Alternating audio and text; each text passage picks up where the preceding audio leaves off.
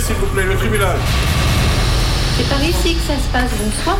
C'est très solennel.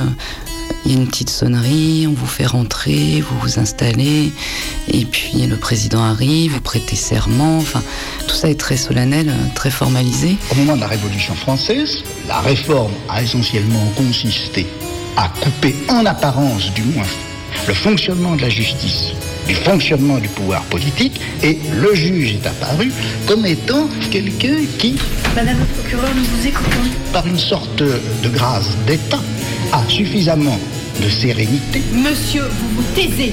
d'impartialité, Taisez-vous, monsieur. de lumière, Vous êtes odieux. de paix dans le cœur euh, pour pouvoir juger de la criminalité de quelqu'un. Hein, ils ont une espèce de toute puissance quand même. À midi, je vois le procureur. Là, il me dit que c'est pour euh, donc du coup pour le port d'armes, transport d'explosifs, en l'occurrence pétard et fumigène, sans raison légitime. Veuillez vous lever, s'il vous plaît, le tribunal. Un mélange euh, de cam et de conneries humaines. Euh, Une jeune fille euh, qui se fait violer par un mec euh, dans la cave euh, d'un des immeubles. C'est vrai que la prison, elle est pas adaptée, ça va pas forcément les aider. Tu peux pas les relâcher. Comment est-ce qu'il va être quand il va être réinséré dans la société et qu'est-ce que va en faire la prison? Ils ont fait irruption dans notre vie. Ils ont saccagé la vie de six personnes. Mais bon, on en attend bah, qu'il y ait un jugement. C'est les jugements des hommes, c'est pas, ça sera pas plus. Et alors est apparue cette idée très très curieuse d'un juge qui juge en fonction même de son impartialité et de sa non-appartenance, entre guillemets, au pouvoir. Je lui dis mais attendez, c'est c'est clairement politique. Et là, il, il me dit mais vous êtes à côté de la plaque, vous êtes là pour un port d'armes, rien à voir avec la politique. Je voudrais montrer que la manière dont on punit est actuellement liée très étroitement à une certaine forme de pouvoir et de contrôle politique qu'on trouve dans les sociétés capitalistes et aussi dans les sociétés sociales. Moi, j'étais quand même enfermé 4 jours pour un transport d'un fumigène et de quelques pétards. Ça a juste euh, démontré un peu plus pour moi que c'était quand même une part euh, de loterie euh, liée à l'humanité.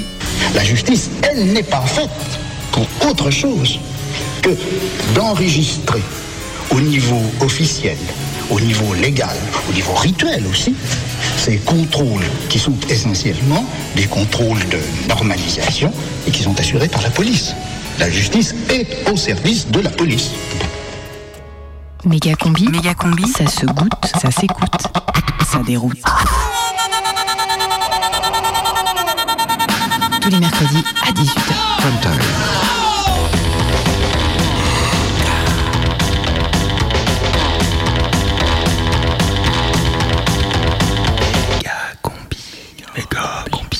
C'est euh, le prime time de Megacombi? Euh, non, je crois que c'est la prime team de Méga combi, non? À 18h ce mercredi.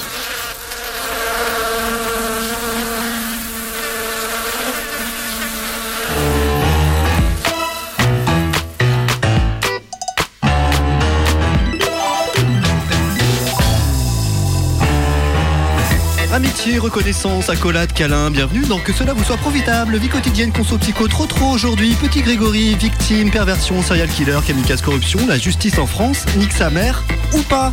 Pour répondre à cette question, deux invités, réception courtoisie, serre-toi en curly. D'abord Jacqueline Ruban, avocate au barreau de Fenêtre, spécialiste des crimes passionnés.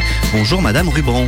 Bonjour, merci de me recevoir. Il n'y a pas de problème. Et à côté de vous, le président de la cour d'assises de Boulogne-sur-Garonne. Bonjour Monsieur juge Johnny. Bonjour. Toutes vos questions, réactions 04 78 39 18 15 et sur le hashtag émission pourrie.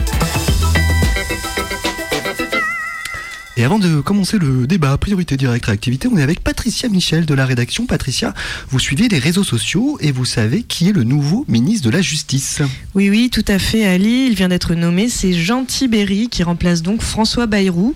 Il a été choisi pour son exemplarité et son expérience en matière judiciaire. Il était en concurrence pour le nouveau poste avec euh, Balkany, qui a d'ailleurs félicité le vainqueur. Et le nouveau ministre a directement nommé son fils comme directeur de cabinet. Sans surprise. Merci Patricia. Réaction invité chocolat. Jean Tibéry comme nouveau ministre, juge Johnny, c'est une bonne nouvelle pour vous? Vous savez, euh, pour nous les juges, euh, tant que c'est pas une avocate qui devient notre chef, on est content. Et puis, euh, bon, on se remet à peine des années Taubira. euh, Alors, un ministre avec un poil d'autorité, ça va pas faire de mal à l'institution. Maître Ruban, réaction, réponse, répartie? Oui, alors euh, avant tout, je ne relèverai pas la petite pique envoyée par monsieur le magistrat à l'encontre du barreau, bien sûr.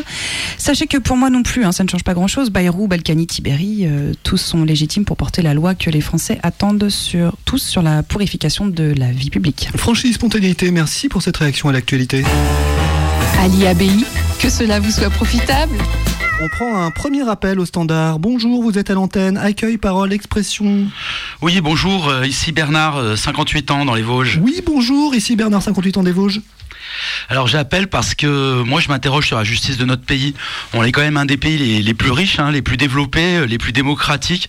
Nous sommes euh, la nation des Lumières, celle des droits de l'homme, de François Ruffin. Bref, euh, nous avons l'obligation de briller. Et du coup, je voudrais savoir comment ça se fait qu'on n'est pas capable de se doter d'une institution judiciaire qui serait enfin capable de résoudre l'énigme qui tient tout le pays en haleine. Alors, précision, concision, de quelle affaire vous parlez, Bernard? Bah, de la- l'affaire du petit Grégory. Ah. C'est quand même absolument fou qu'en 32 ans, l'histoire de ce pauvre petit gosse ne soit pas sortie des eaux troupes de la Vologne. Petit Grégory, mystère infanticide, voyeurisme, contextualisation, rappel des faits, Patricia Michel de la rédaction. Est-ce que vous pouvez nous expliquer cette affaire? Non, vraiment? Bah, S'il vous plaît, bienséance, courtoisie, obéissance. Ok. Alors, c'est l'histoire d'un gamin qui est petit et qui s'appelle Grégory. Il est retrouvé en 1984, mort lesté par des cailloux dans une rivière qui rime avec Pologne. Il y a un corbeau qui envoie des lettres aux parents. Une des tantes du gamin accuse son beau-frère, qui est aussi le cousin du père. Il est incarcéré, puis libéré quand sa belle-sœur se rétracte. Et pourtant, on reconnaît son écriture dans les lettres du corbeau. À sa libération, son frère, le père de la victime, annonce qu'il va le tuer. Et il le fait. Il passe 8 ans en prison pour ça.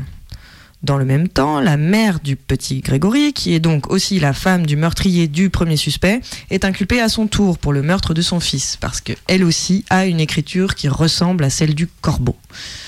La rumeur raconte qu'elle aurait tué Grégory parce qu'elle entretenait une relation avec Bernard Laroche, le fameux cousin qui a été tué par le père, son mari, mais qui était finalement innocent. Enfin, comme tout le monde a la même écriture dans cette putain de famille, euh, il y a quelques semaines, c'est la grande tante de Grégory, Jacqueline, qui est mise en examen, puis incarcérée avec son mari, Marcel Jacob. Ils ont finalement été libérés hier, ce qui l'a ravi, Jacob. Bref, on ne sait toujours pas ce qui s'est passé, et si vous voulez mon avis, le jour où on saura, les Palestiniens et les Israéliens vivront en paix. Incroyable, saga, épopée, infanticide. Merci euh, Patricia, quel travail Ah, de rien, c'est normal. Alors la question de notre auditeur, je le rappelle par rapport à cette affaire, c'est pourquoi la justice n'arrive pas, n'arrive pas à résoudre cette énigme? Juge Johnny. Vous savez, on est dans un pays vraiment laxiste. Si on avait procédé à l'arrestation générale des familles Villemin, Jacob et Laroche, si on les avait torturés atrocement dans une petite pièce noire remplie de rats malades, euh, je suis sûr qu'on aurait résolu cette affaire. Mais comme toujours, on manque de moyens. Non, mais C'est n'importe quoi là. Maître Ruban Non mais le vrai problème dans cette affaire, c'est que les juges ne savent pas où ils vont. Ils font n'importe quoi. Dès qu'on a une écriture ressemblante, ils condamnent alors qu'on ne sait rien. Et, et là, pendant qu'ils enferment les innocents, les coupables se frottent les mains et les victimes souffrent. Non, dans cette affaire, les époux Villemin ont, ont, depuis la mort de leur enfant, refait deux mômes. Je ne suis pas sûre qu'ils en soient pleinement satisfaits en plus. Hmm. Merci pour euh, cette euh, réponse. Interactivité, priorité, peine de mort, on retourne au standard. Ali Abei, que cela vous soit profitable. Oui, c'est à vous, vous êtes à l'antenne, on vous entend? Oui, bonjour, ici Léonard, 28 ans de Henné. Bonjour Léonard Denet, on vous écoute? Oui, moi je voulais savoir euh, ce que vous foutiez avec les, les- les juges et les avocats. Là. Il y a des, des attentats tous les jours, et personne met les musulmans en prison. Même quand ils sont fichés, qu'ils ont un port d'armes, c'est quoi ce bordel? Alors merci Léo pour cette question. Euh, qui, veut, qui veut répondre en primauté? Avantage égalité? Maître Ruban peut-être? Oui, enfin, non. Non, moi je vais pas répondre à cette question. Je suis avocate, je travaille à la défense de mes concitoyens, quels qu'ils soient. Donc pour que la justice soit équitable, ce n'est pas moi qui vais trouver des solutions contre le terrorisme. Je laisse répondre monsieur le juge. Je Johnny Ouais, moi, vous savez, euh, je, je comprends votre auditeur. Certains candidats avaient évoqué le placement en détention des fichiers S. Qu'en est-il? D'autres avaient promis de réorganiser les services de renseignement. Que font-ils? Il n'est pas entendable qu'un suspect de la DGSI puisse renouveler son port d'armes s'il est menaçant pour le pays. Alors si je puis me permettre, précision, les services lui auraient permis de renouveler son permis, si je puis dire, manque de vocabulaire, pour ne pas l'alerter comme quoi il était surveillé. Ouais, mais c'est bien ce que je dis, c'est n'importe quoi. Il faut remettre ces services en ordre et leur dire d'arrêter de regarder des séries. Ceci étant dit, et c'est triste à dire, mais au vu du fonctionnement de notre pays, il faudrait aussi que nos amis terroristes soient un peu plus performants pour qu'on puisse euh, aller euh, dans la condamnation radicale.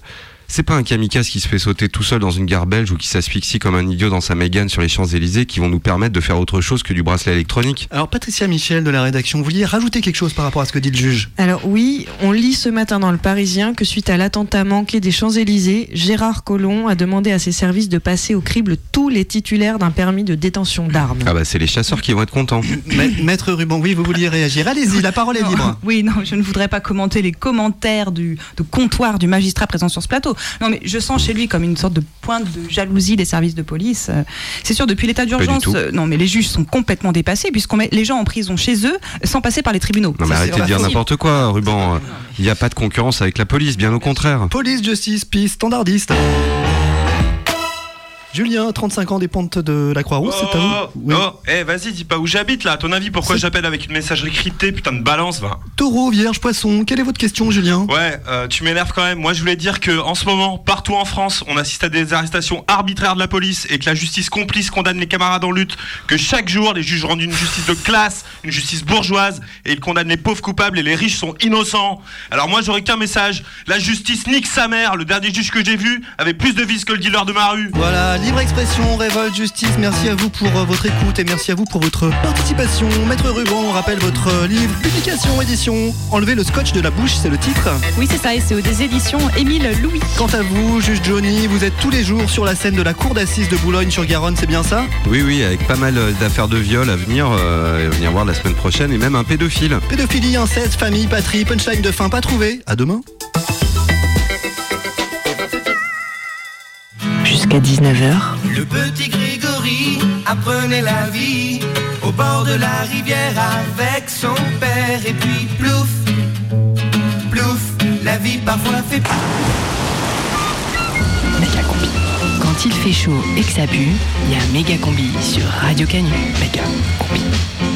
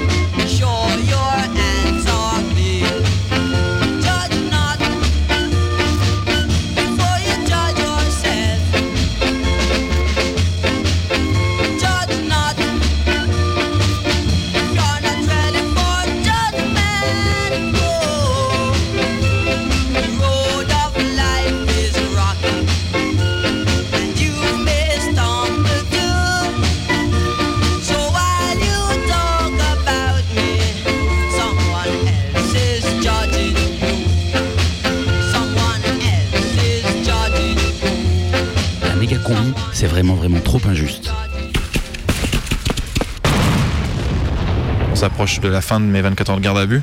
À 17h30, on vient me chercher. En fait, on me conduit dans une euh, petite pièce avec une télé, avec un- une caméra en fait pour faire une visioconférence. Et ils me disent euh, bah tu t'installes, euh, tu vas passer en visioconférence avec euh, le procureur pour ton prolongement de garde à vue. C'est à ce moment-là où je pète un câble. En fait, je dis mais c'est hallucinant d'être là pour une participation à une manifestation interdite, de faire plus de 24 heures de garde à vue quoi. Et là on me dit non non vous n'êtes pas là pour ça, vous êtes là pour port d'armes en fait. Et en l'occurrence explosif et en l'occurrence pétard et fumigène. Et je lui notifie juste que j'avais arrêté de m'alimenter depuis la veille et que tant que je suis pas libéré en fait je serai en grève de la faim. Méga combi, Alors euh, bonjour, Bah, moi mon surnom c'est le grec. rencontre. Je travaille en tant que sapeur-pompier professionnel euh, sur Lyon depuis 10 ans. Je suis issu d'une famille euh, militante. Mon père qui, a milité à la CGT en étant secrétaire général de la ville où on était quand j'étais enfant. Je faisais des manifs étant petit, j'accompagnais sur les grosses luttes. Ça m'a ber- bercé depuis que je suis petit. hein. Je milite depuis le CPE, donc ouais, j'ai déjà fait plusieurs gardes à vue et qui pratiquement toutes qui ont un rapport avec euh, les manifestations. Euh, en fait, pour moi, toutes les stratégies de lutte sont importantes, donc je peux autant faire une, une manifestation euh, à saucisse ballon avec la CGT et, autant euh, faire un truc un peu plus radical dans les cortèges dits de tête, euh, fumigène devant, euh, voilà, les pétards pour faire du bruit, euh, chanter, euh, voilà, tout, tout ce qui fait le folklore d'une manifestation en fait. hein. Si les gens, euh, ouais, quand ils ont entre 16 piges et 20 piges, tu leur dis ouais, tu viens, bah, on va marcher 2 km, juste on marche, on dit les trois mêmes chants tout le temps, puis après tu rentres chez toi et tu perds ta journée de travail. pff, il fait ça une fois, deux fois, et puis au bout d'un moment, bah, comme la plupart, ils arrêtent, puis ils rentrent dans une vie normale. Quoi. Ce qui te fait rester, bah, c'est les chants, c'est les grosses banderoles, c'est toute une ambiance en fait. C'est un folklore qui va faire que les gens, ils vont pas venir marcher à reculons en fait. Le vendredi 2 juin, plus de 200 personnes ont répondu à l'appel du groupe antifasciste de Lyon et environ pour se rejoindre place des Jacobins en plein centre de Lyon. Là, rue du Port du Temple, à 50 mètres de la place, le GUD vient d'occuper illégalement un immeuble qu'il entend réservé aux Français de chou- souche dans le besoin. La presse locale relaye avec complaisance l'occupation des fachos lyonnais, en omettant de rappeler ce que c'est que le GUD. Le GUD, Groupe Union Défense, est un groupus- groupuscule néofasciste né dans les années 70 en France, qui connaît depuis sa reformation en 2011 à Lyon un retour en force inquiétant. L'année dernière, ces militants violents et racistes qui multiplient les agressions dans la rue ont aussi ouvert un local de réunion dans le Vieux-Lyon et deux magasins dans le même quartier qu'ils défendent comme leur territoire. En ce début juin 2017, le GUD communique largement sur son petit exploit. À la manière des néofascistes romains de Casapound, ils viennent d'ouvrir un squat pour Français blancs, un squat aux couleurs de l'infâme préférence nationale, une triste première en France. À 18h30, les quelques 200 personnes présentes lors de Place des Jacobins, qui chantent des slogans antifascistes, pétards et fumigènes à la main pour certains d'entre eux, sont encerclés par une armada de CRS et de baqueux. Les flics fouillent un grand nombre de ceux qui entendent manifester leur hostilité à la montée en force de- des discours xénophobes à Lyon et qui doivent, face à la police, montrer patte blanche. À 18h, moi j'étais avec mon groupe. Dans, mon sac, j'avais euh, bah, le mégaphone. Euh, on avait prévu plusieurs prises de parole. Dans mon sac, j'avais aussi le drapeau de notre organisation, donc euh, un drapeau rouge et noir avec le logo du groupe antifasciste Lyon et environ. Et aussi, il fallait qu'on fasse du bruit, il fallait qu'on mette de l'ambiance, il fallait que ça soit folklorique. Donc j'avais ramené un fumigène et euh, une dizaine de pétards de fabrication polonaise. Petits en taille, mais qui, pètent plus fort, qui font plus de bruit. Quoi. On les achète à l'étranger, c'est surtout aussi que c'est moins cher. Et j'avais ça de tout dans mon sac. Du coup, je, me dirigeais vers la place des Jacobins. Et 30 mètres avant d'arriver à la place des Jacobins, euh, les CRS du coup euh, m'interpellent pour un contrôle d'identité et une fouille de mon sac. Tout de suite, ils tombent sur le, mégaphone. Alors là, ils rigolent. Ils sortent le drapeau du groupe antifasciste. Donc là, pour eux, ils avaient chopé, euh, attention, euh, le, je sais pas, le gros bonnet, je sais pas comment on appelle ça. ils ont bloqué aussi parce que j'avais une paire de lunettes de, piscine dans, mes- dans mon sac. Donc euh, pour eux, voilà, j'étais un dangereux black bloc qui venait leur jeter des, des cocktails Molotov. en fouillant un peu plus dans les affaires, du coup, ils trouvent aussi les pétards et un fumigène. Ils me dirigent vers le, panier à salade, en fait, qui était sur le bord de la place des Jacobins. Et une fois dans le, dans le panier à salade, euh, ils notifient du coup ma garde à vue. Et ils me disent que je suis là pour, euh, je suis en garde à vue pour euh, participation à une manifestation interdite.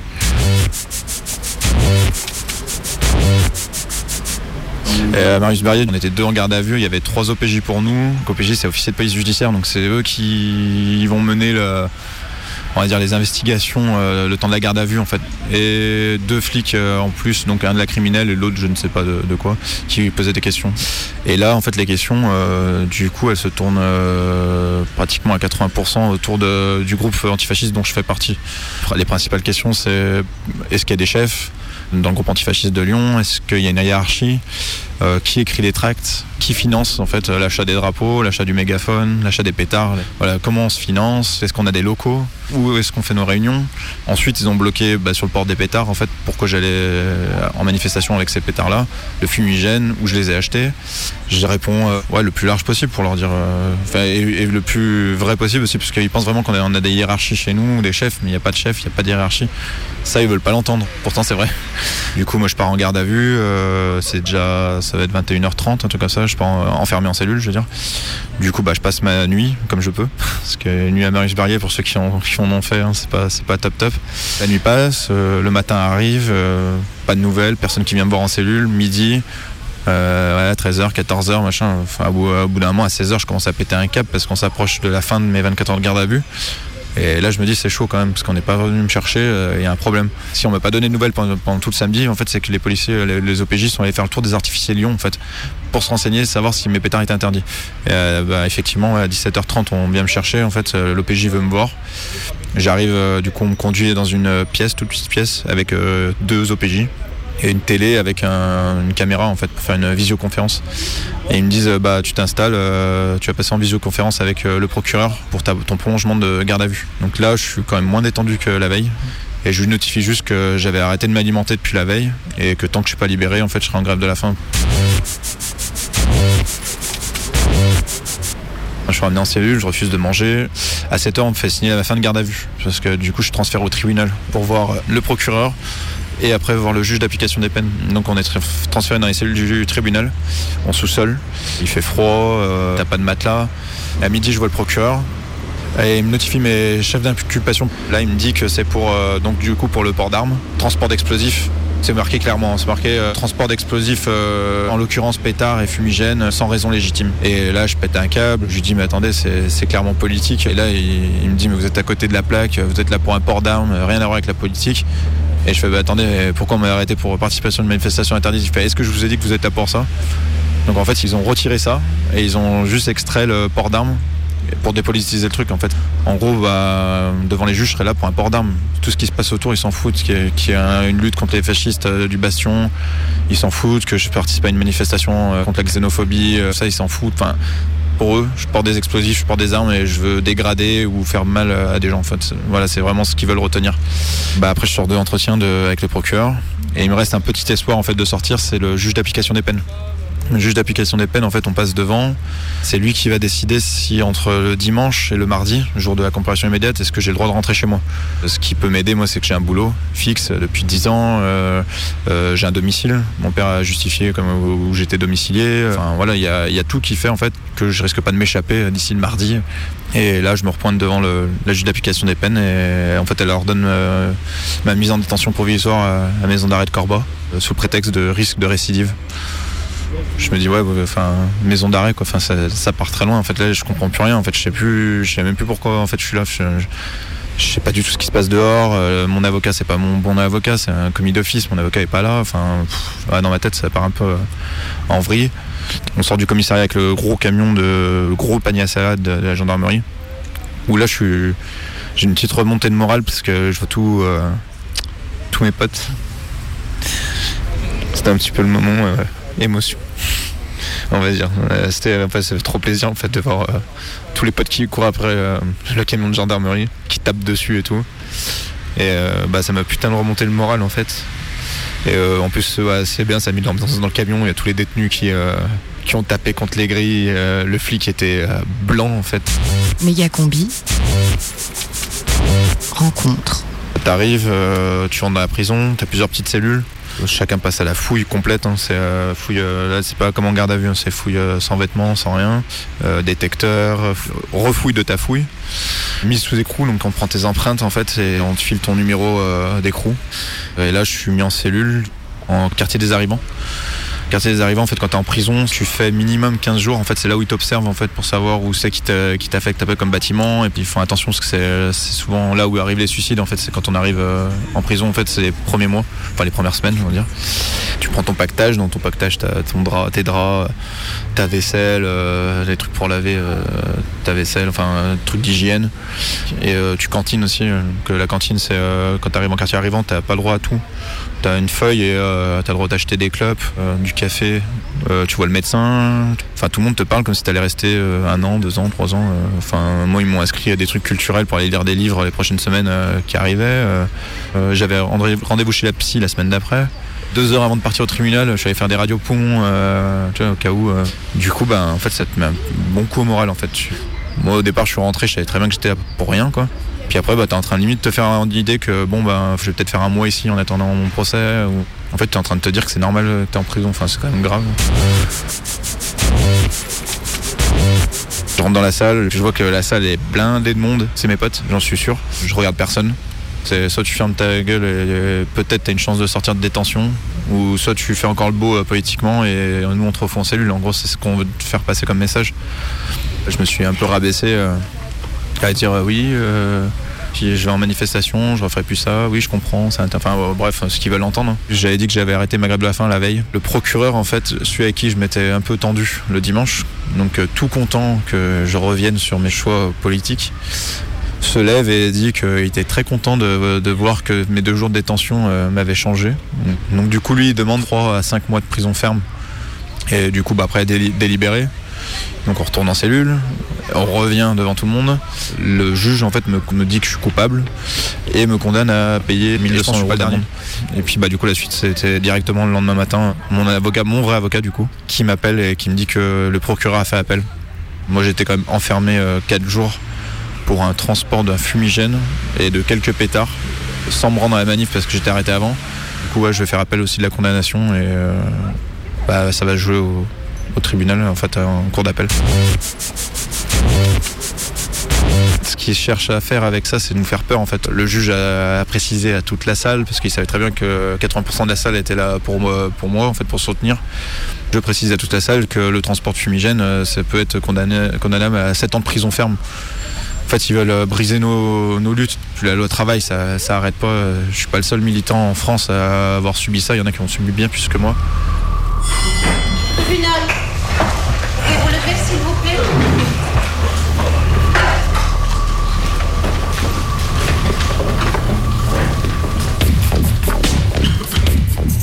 Et non, d'ailleurs, les derniers à avoir subi ça avant les prochains ont leur procès aujourd'hui. Ça ne se passe pas à Lyon, mais à Rennes. Et les méchants fauteurs de troubles n'étaient pas armés de pétards polonais, mais de pommeaux de douche de chez Leroy Merlin. Petit retour en arrière. Nous sommes le 27 avril dernier. On est en pleine entre-deux tours. Plusieurs manifestations sont organisées dans toute la France. Ni Le Pen ni Macron, c'est en gros le thème de ces manifs. À Rennes, il y a environ 2000 personnes dans la rue. L'ambiance est tendue et la présence policière est tout simplement énorme. On frise d'ailleurs la démesure. La BAC, la CIR, mais aussi la BST. On les connaît, c'est les mêmes qui ont violé Théo il y a quelques mois. Bref, tout le monde est de sortie. Ça nasse, ça charge, ça interpelle. Du travail bien fait, diront certains.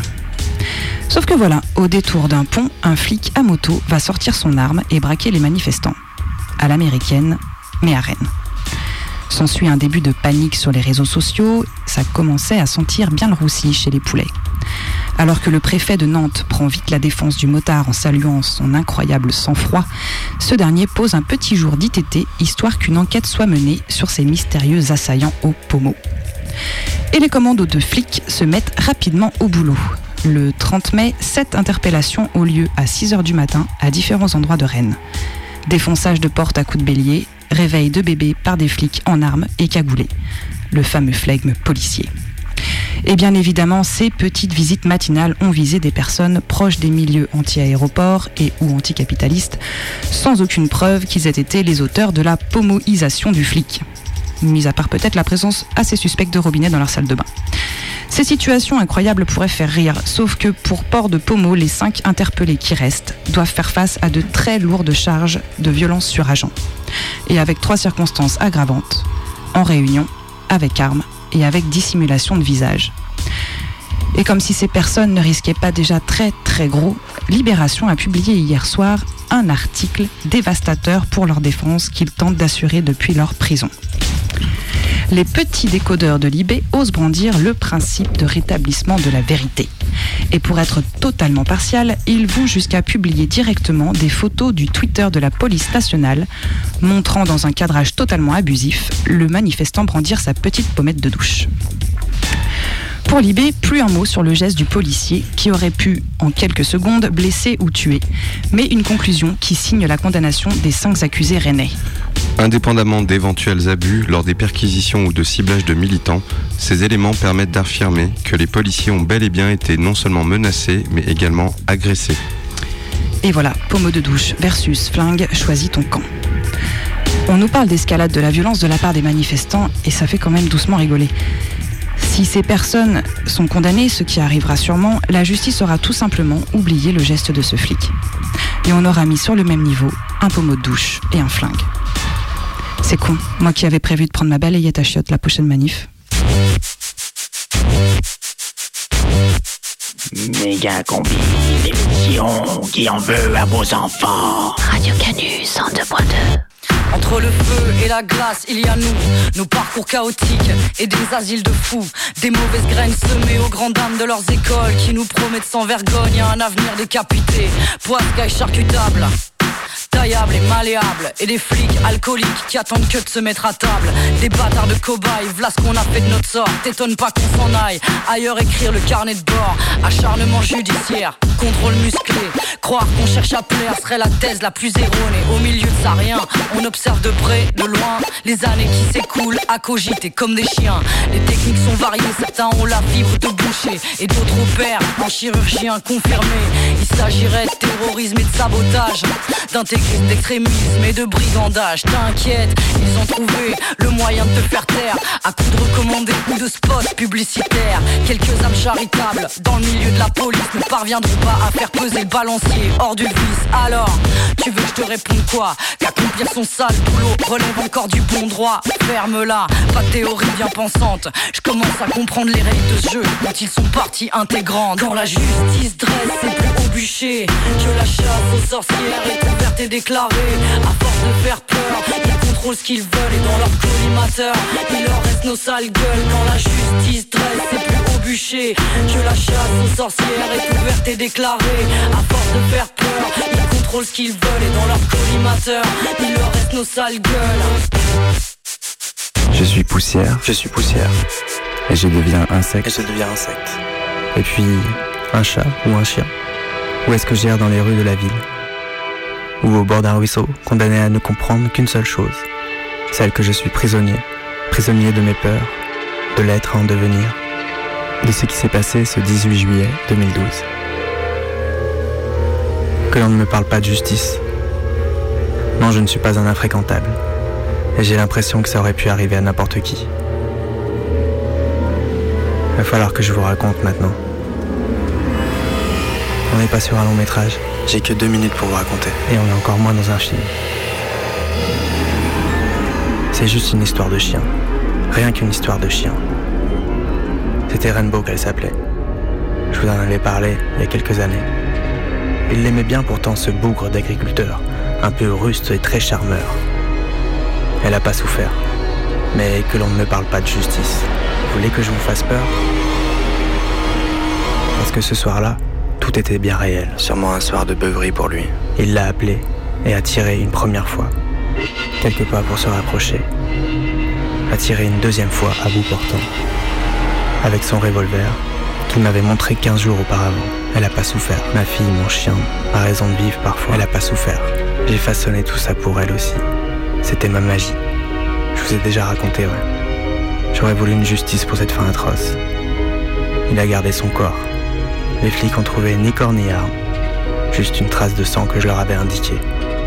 J'étais le seul témoin. Sa voix contre la mienne. J'aurais voulu lui péter les genoux. Lui faire cracher le morceau. Ces pensées m'ont rongé pas mal de temps. Et la justice là-dedans? Il était protégé par Étienne Tête comme avocat, un politicien de Lyon. Les flics ont vite lâché l'affaire, et le commissariat m'a clairement dit que ce n'était pas leur priorité, juste une histoire de chien. Il a tué ma fille, et je vis avec ça. Alors ne me parlez pas de justice. Vous êtes seul à écouter le 102.2. Et ils sont des millions à écouter Énergie et France Inter. C'est injuste. Radio Canu, 18h34.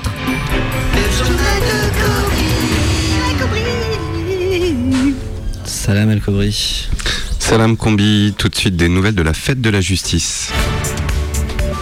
Et oui, c'est un jour euh, particulier où tous les justiciers peuvent s'exprimer et s'en donner à cœur joie. Une grande fête initiée par le ministre de la Torture Jacques Ripper dans les années 80 qui s'étend aujourd'hui à travers le monde avec des comités d'épuration festive en Turquie, une chorale de condamnés à mort au Texas ou encore des réceptions fastueuses de juges véreux dans plusieurs républiques bananières européennes. Et plus près de nous à Lyon, justice électronique, justice musette ou encore justice nique sa mère, il y en aura pour tous les goûts et à tous les coins de rue.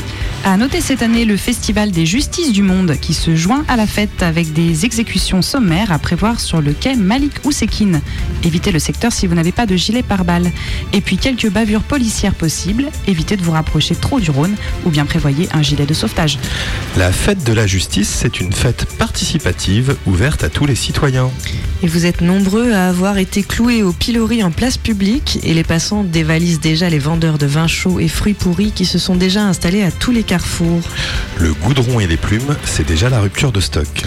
Et du coup, les bannissements sont moins spectaculaires sur le pont de la Mulatière. La file de bannis, qui il y a une heure encore semblait auréolée d'un nuage de plumes éblouissant, chemine désormais plus sobrement. Les premiers pelotons de bannis devraient franchir les limites du département dans une heure pour ne plus jamais revenir.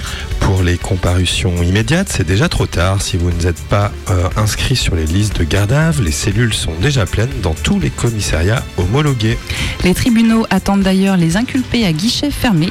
Le challenge, c'est 50 verdicts dans la nuit. Avec la chaleur, les juges ont été autorisés à délaisser leur robe noire pour endosser des Marcel République française plus adéquates.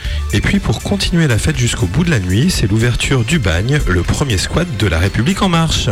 Et oui, c'est au 32 cours des Gambas, dans le 27e arrondissement. Le début des festivités, c'est vers 2h du matin. N'oubliez pas vos pagnes et vos chapeaux de paille. Au programme Travaux d'intérêt généraux pour reconstruire le local du PS et aider les socialistes défavorisés de l'avenue de Saxe. Mais aussi érection d'une statue en bronze d'Emmanuel Macron. Et à l'aube, sacrifice humain de chômeurs nonchalants en prévision de l'arrivée des marcheurs blancs.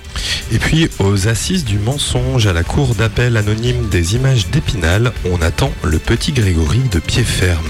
Et oui, le mystère semble enfin levé et Grégory Villemain vient d'être extradé du Costa Rico, petit pays d'Amérique du Centre où il a bâti un immense empire économique dans le secteur de l'immobilier, de la protection des tortues et du narcotrafic. Pisté depuis des années par les services de renseignement, celui qu'on appelle là-bas Don Greguito de la Volonia mesure maintenant 1m88, père de 5 enfants et fait régner la terreur dans toute la région. Son complice Bernard Laroche se trouverait en train de conduire ses 20 000 têtes de bétail à travers le désert mexicain et serait actuellement cerné par le FBI. Ainsi semble prendre fin l'évasion la plus spectaculaire des années 80. Avec C'est pas ma life, tranquillisant pour conscience, issu de la justice biologique. Demain, il fera chaud, encore plus chaud qu'aujourd'hui dans la salle d'audience et la justice risque d'être expéditive.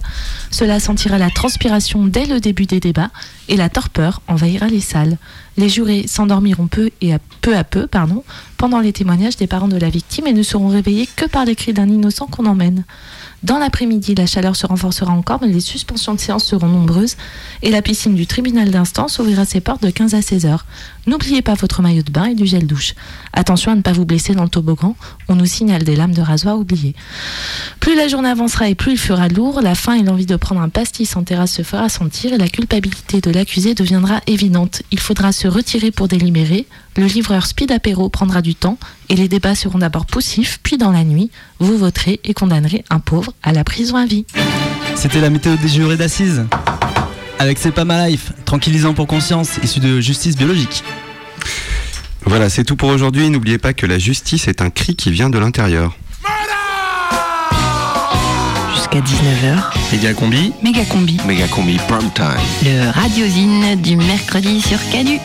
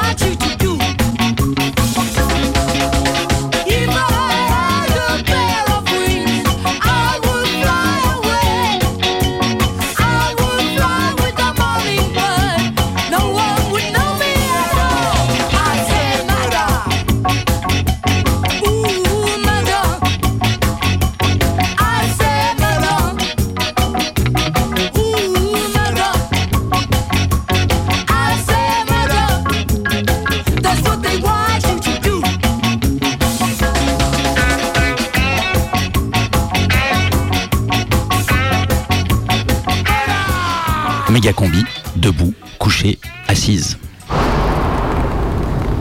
On reçoit un courrier du tribunal et là on flippe, on se dit merde, qu'est-ce que j'ai encore fait comme connerie Qui nous avertit qu'on a été présélectionné pour euh, figurer l'année suivante euh, parmi les listes de jurés. Quand j'ai ouvert ce courrier, ça m'a pas du tout amusé. Ma première euh, réflexion, ça a été de me dire comment est-ce que je vais échapper à ça? Je voulais pas y aller. Ça m'a fait peur en fait. Ça voulait dire aller porter jugement euh, sur un crime, parce que les assises, c'est un petit peu le top 10 du pire abominable qu'on puisse faire en, en pénal. C'est les viols, euh, les vols avec armes et tout ce qui est assassinat, meurtre. euh, Et tu dois euh, décider de ce qui va se passer pour la personne qui est accusée. Ça va impacter euh, la victime, ça va impacter les proches de tous ces gens. Et donc j'étais terrifiée, je voulais surtout pas y aller. Et en réfléchissant, je me suis dit que finalement c'était pas plus mal que ce soit peut-être quelqu'un comme moi qui participe à ça. quoi. Méga combi. Eh ben, je m'appelle Laetitia, j'ai été jurée d'assises et donc j'avais à ce moment-là 28 ans. Rencontre. Tous les jurés sont convoqués en début d'affaire. Il y a un deuxième tirage au sort. Je portais le numéro 22. Le président met des petites boules euh, dans une urne euh, et il tire au hasard les neuf jurés qui vont faire l'affaire. J'avais préparé ça donc avec une copine avocate et la première affaire était une affaire de viol. Et l'avocate m'avait dit euh, T'as 28 ans, t'es une femme, tu te feras récuser, on ne te prendra jamais sur une affaire comme ça. Et tiré au sort le dernier juré, le type a à peine le temps de se lever, j'entends un gros récusé, le mec se rassoit, il tire ensuite le numéro 22. Tu peux être récusé jusqu'au moment où tu es assis à ta place. Et moi, du coup, comme j'étais la dernière jurée, il fallait que je fasse le tour de toute la salle, que je passe derrière tous les jurés et que j'aille m'asseoir sur le dernier fauteuil. Et j'ai pris mon temps très très lentement. J'attendais qu'il le dise, j'attendais, j'attendais, j'attendais, j'attendais. Et du coup, je regardais euh, l'avocat de l'accusé et il ne l'a jamais dit. J'ai fini par m'asseoir. Et voilà comment j'ai été jurée sur ce procès euh, d'assises euh, sur une affaire de viol.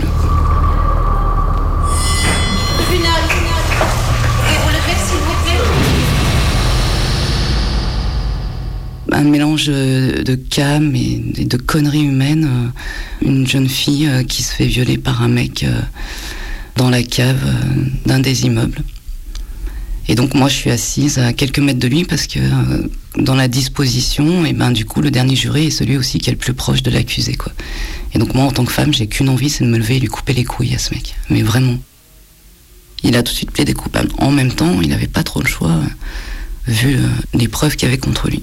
Je me souviens qu'il a jamais regardé euh, sa victime, qu'il nous a jamais regardé nous, qu'il était plutôt à regarder ses pieds. euh, et il a à la fin lu euh, une lettre d'excuse auprès de cette jeune fille. Est-ce que c'était orchestré par l'avocat? Est-ce que c'était sincère? On ne le saura jamais. Mais je pense que c'était important que ça existe quand même. Je pense que ça a fait partie des choses qui m'ont probablement influencé moi après dans ma décision. L'affaire a été euh, pendant deux jours en procès. La partie délibération a duré pour nous un peu plus de deux heures. On commence par se mettre tous autour d'une table ronde. Au centre de cette table, il y a une petite urne et devant nous, on a tous euh, un petit papier et un stylo. Euh, on commence par réévoquer l'affaire et chacun se situe un petit peu sur une, une première peine qui pressent comme ça. Euh. Le président euh, de la cour d'assises t'explique que viol, euh, c'est entre euh, 5 et 16 ans ou 2 et 16 ans, je ne me souviens plus. Et tu dois te, baser euh, à l'intérieur de cette échelle pour, euh, pour fixer la peine. Et on, débat à partir de là. Donc euh, voilà, il y a celui ou celle qui va demander la peine maximale. Une autre femme qui devait avoir 20 ans de plus que moi. Et je la comprends en même temps, hein, mais qui se posait là en justicière euh, de toutes les femmes agressées dans le monde et qui du coup disait peine maximale, peine maximale, peine maximale.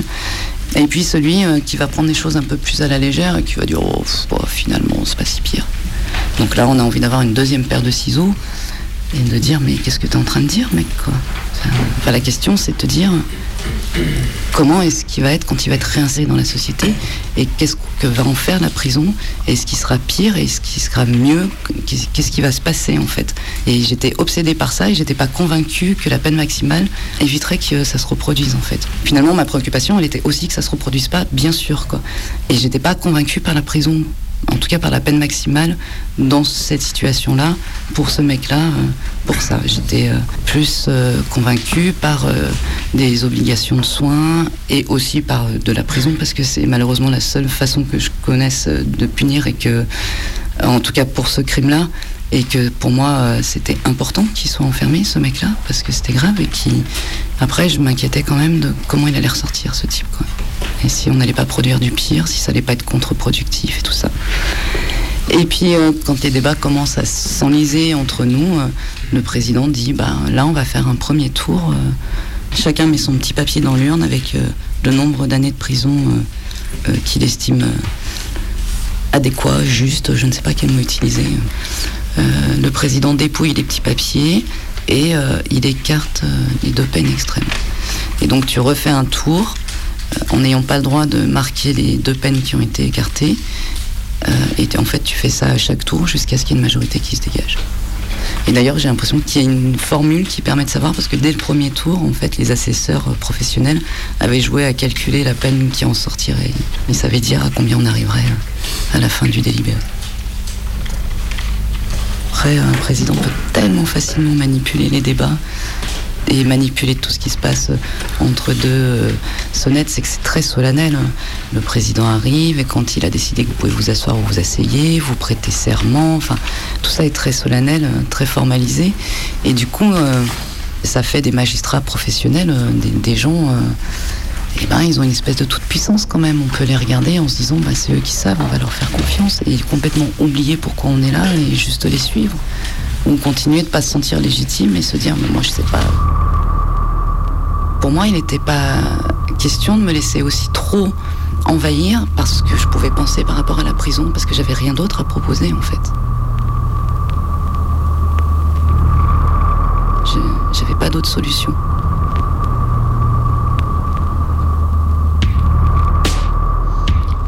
Il est minuit. La cour d'assises vient de se vider. Tous les professionnels qui ont participé au procès se retrouvent dans le bureau du président pour le saluer. Quelques félicitations réciproques, classiques, un peu ensommeillées, et le président se retire en rappelant qu'il faut qu'il s'occupe du délibéré demain. Il annonce sans embâge L'accusé va prendre entre 7 et 9 ans. Le lendemain, ouverture de la mascarade judiciaire. Des jours de procès à s'interroger alors que Monsieur le Président a déjà décidé. Petite pensée pour le tirage au sort des jurés et l'avocat de la défense qui va probablement en récuser. Aucune utilité. Une réforme, entrée en vigueur en janvier 2012, a réduit le nombre de jurés de 9 à 6 par souci d'économie. Il est urgent qu'une nouvelle loi vienne en rétablir un nombre suffisant de jurés pour rendre une décision au nom du peuple français et non en celui d'un seul qui a décidé. Alors moi, j'avais voté pour 7 ans. Et euh, il a pris 8 ans. Et il était parti sur les, les premiers échanges sur euh, euh, 13-14 ans. Et donc finalement, moi, j'avais, j'ai eu l'impression de défendre un petit peu. C'est-à-dire qu'on on est redescendu, il était parti pour euh, prendre beaucoup plus, en fait. Ce que j'ai aussi euh, très mal vécu, parce que j'ai eu l'impression de défendre un type ignoble. Et du coup, d'être euh, traîtresse de ma condition féminine. Enfin, pour moi, il y avait quelque chose d'assez euh, paradoxal dans tout ça, euh, alors que j'étais tout aussi en colère que les autres. Euh, Une, fois que le verdict a été rendu, que j'ai tenu bien jusqu'au bout, j'ai traversé la salle des pas perdus, j'ai descendu les escaliers en courant et je suis allée me mettre dans un coin et j'ai fondu en larmes. C'était insupportable pour moi.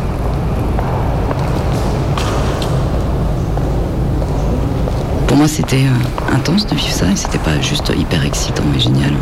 Comme il y a des gens qui, euh, qui se projettent dedans, souvent quand je dis que j'ai été jurée d'assises, on me dit Waouh, c'est trop classe. Plus de dix ans après, euh, je pensais encore. Il m'arrive de me demander comment elle, elle va, si elle arrive à vivre sa vie de femme, comment elle s'est relevée de ça. Et il m'est arrivé de compter les années et de me dire Tiens, là maintenant, il a dû sortir. Qu'est-ce qu'il peut bien foutre Et j'espère qu'il fait pas de conneries, quoi.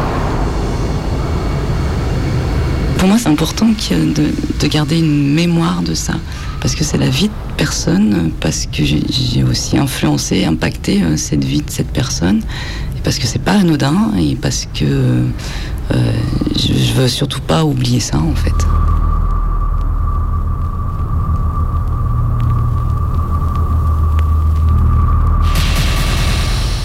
Assassin, voleur, traître.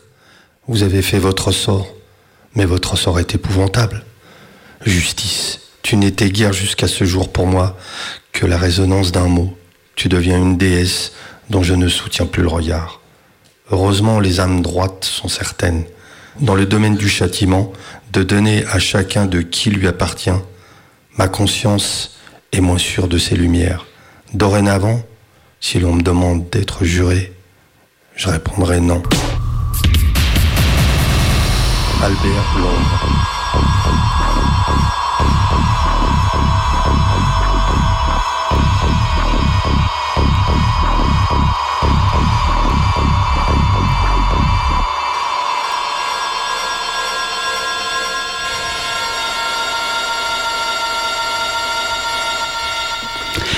Chers auditeurs, c'est la balance aveugle du Congrès mondial de géodésie réunie par 45 degrés de latitude nord, 4,8 degrés de longitude est et 40 degrés Celsius qui file jusqu'à vous pour punaiser l'insaisissable au grand tableau noir du savoir universel. Mesurer ce qui nous dépasse. Et cette semaine, cher commandant Marco, vous vous êtes demandé, mais où est passée la justice? Eh oui, Combi, la justice est aveugle, mais elle ne se laisse pas pour autant soulever la jupe et découvrir les dessous. Notre pauvre Derrida le confessait à voix basse, tous les mots se laissent déconstruire, sauf ce mot de justice. Pourtant, qu'est-ce qu'on vit, ce sentiment d'injustice, depuis tout petit? C'est pas juste n'est pas une expression, c'est le son d'un souffle de détresse, d'humiliation, de destruction de notre croyance en nous-mêmes et dans le monde. Les auteurs de Calimero l'ont bien compris, c'est vraiment vraiment trop injuste est un cri de ralliement universel auquel souscrivent d'un même élan les féministes américaines, les djihadistes syriens et les fonctionnaires mélanchonistes. Le sentiment d'injustice nous coule dans les veines plus sûrement que l'héroïne la mieux raffinée. Alors on a très tôt cherché à caractériser son contraire, la justice. Hésiode, archiviste des mythes grecs, expliquait que la justice a été donnée aux hommes pour les sortir de la démesure attachée à leur caractère purement vivant. La justice est le geste de prendre du recul par rapport aux instincts qui tirent vers l'excès pour pouvoir donner naissance à un espace de coexistence apaisé. La justice est la notion qui nous permet de sortir de l'appartenance défensive au clan pour aller vers la contribution consciente à la cité. La notion de justice fait de nous des êtres politiques. Dans un régime qui fait de l'égalité sa finalité, la justice vise à rendre les hommes égaux. Les libéraux se contenteront de l'égalité en droit. Certains plus à gauche voudront rétablir les inégalités initiales à travers l'école ou la protection sociale. D'autres considéreront que l'égalité n'est possible que dans l'homogénéité des conditions de vie, l'homogénéité culturelle ou religieuse. Nous voyons avec frayeur ces vidéos soviétiques ou nazies où les individus en foule s'efforcent de ne plus exister autrement que comme les pixels d'un tableau de points homogène. C'est le point de surchauffe de la justice. Celui qui ne rend plus justice à l'individu de sa singularité. C'est la justice de l'appareil judiciaire, celui d'Ou- d'Outreau ou de Tarnac, qui ne s'obsède plus que de sa propre perpétuation, convaincu de décliner le bien, convaincu du caractère absolu de ses vertus. Il ne faut point trop de justice, disait Paul Ricoeur. Il faut se méfier des absolus. Quand Mandela est sorti de prison et qu'il est devenu président, il n'a pas voulu établir de loi rétroactive, et pourtant il fallait bien faire quelque chose des réalités de l'apartheid. Alors il a, inventé les commissions Une justice non punitive, à qui la vérité d'un récit commun sur le réel suffit. Une justice qui se souvient que son objet est de créer un espace politique, donc avec la seule finalité de continuer à vivre ensemble. Tout l'enjeu de la justice est de séparer la victime de sa souffrance et le coupable de son crime pour les faire entrer, avec leur complexité d'humain, dans un récit commun de ce qui s'est passé. L'objet de la justice n'est pas de châtier, mais d'ouvrir l'espace politique qui nous permet de continuer ensemble, malgré nos différences et nos griefs. Mandela et d'autres ont ouvert cette option, point trop de justice. Voilà qui ne redressera pas l'axe de l'évictique, mais convenons-en, ça donne un peu envie. Without no justice, no peace, no racist police. No justice, no peace, no racist police. No justice, no peace, no racist police. No justice, no peace, no racist police. No justice, no peace, no racist police. No justice, no peace, no racist police. No justice, no peace, no racist police. No justice, no peace, no racist. Jusqu'à 19h Méga combi sur Ken.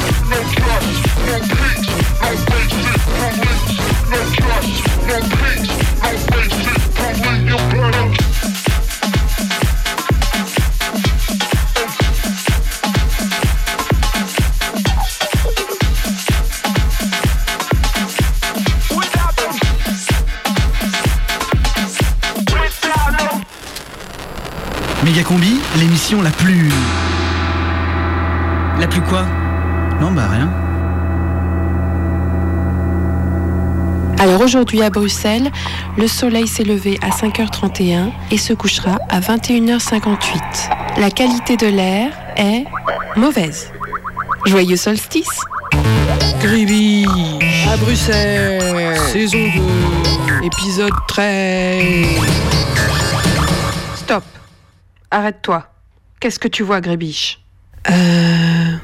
Je vois un petit sentier qui sillonne à travers la forêt inconnue de Bruxelles. Oh, c'est beau, Grébiche. Tu en as de la chance d'être dans le calme de la nature sauvage.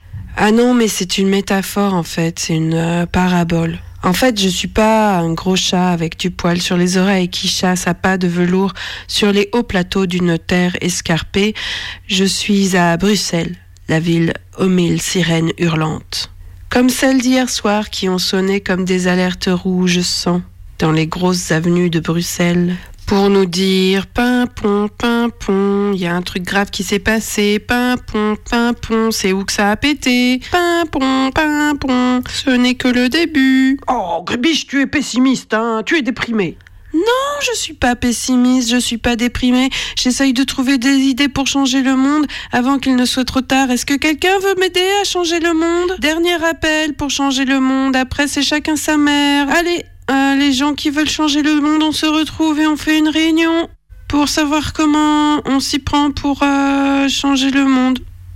Voilà. C'est tout ce que j'ai à dire.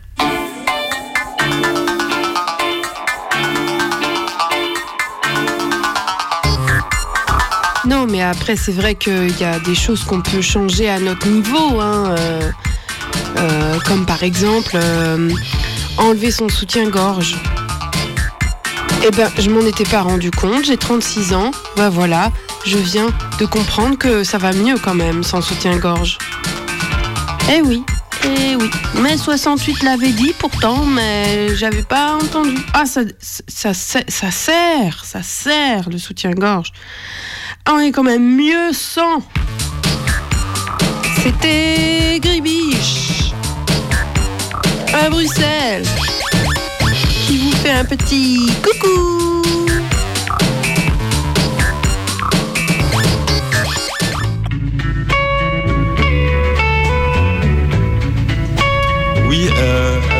La dernière fois, on vous a parlé d'une fête qui avait lieu rue Pierre Blanc.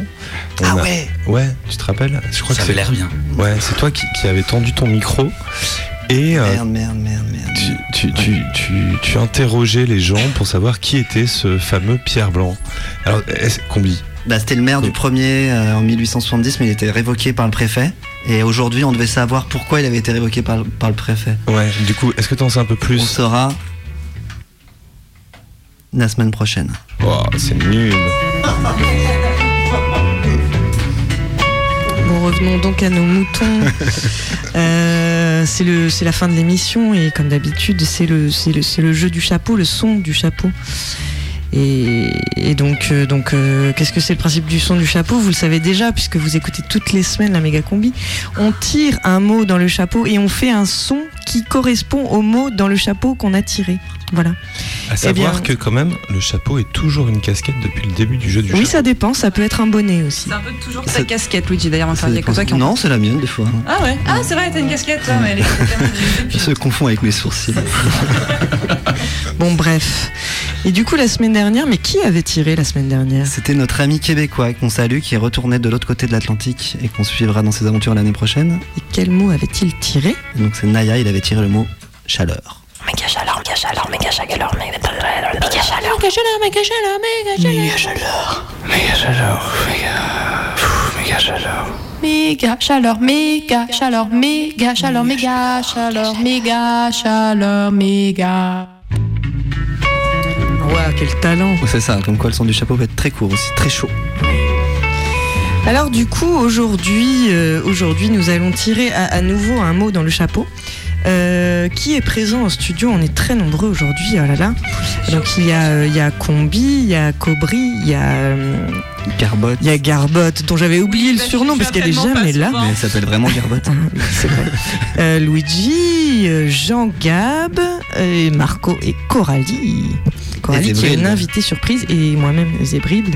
Donc aujourd'hui, qui va tirer? Mais c'est Jean Gab, je crois. Ouais, pour le dernier de la saison, hein, parce que c'est la, la semaine prochaine, c'est la dernière de la saison. Donc euh, Luigi est en train de secouer le chapeau, Jean Gab est en train de tirer le mot, il l'ouvre et le mot est Babysitting. Ouais.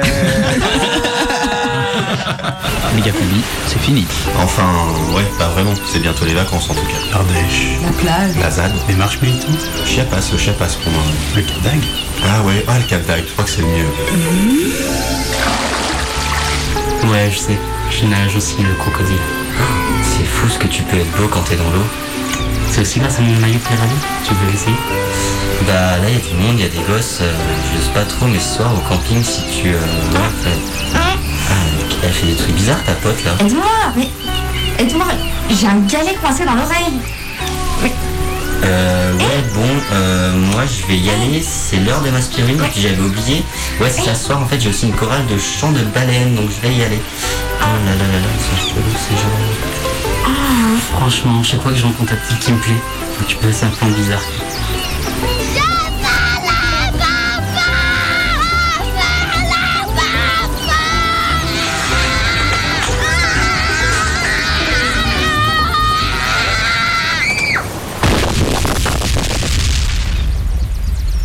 Méga combi, c'est fini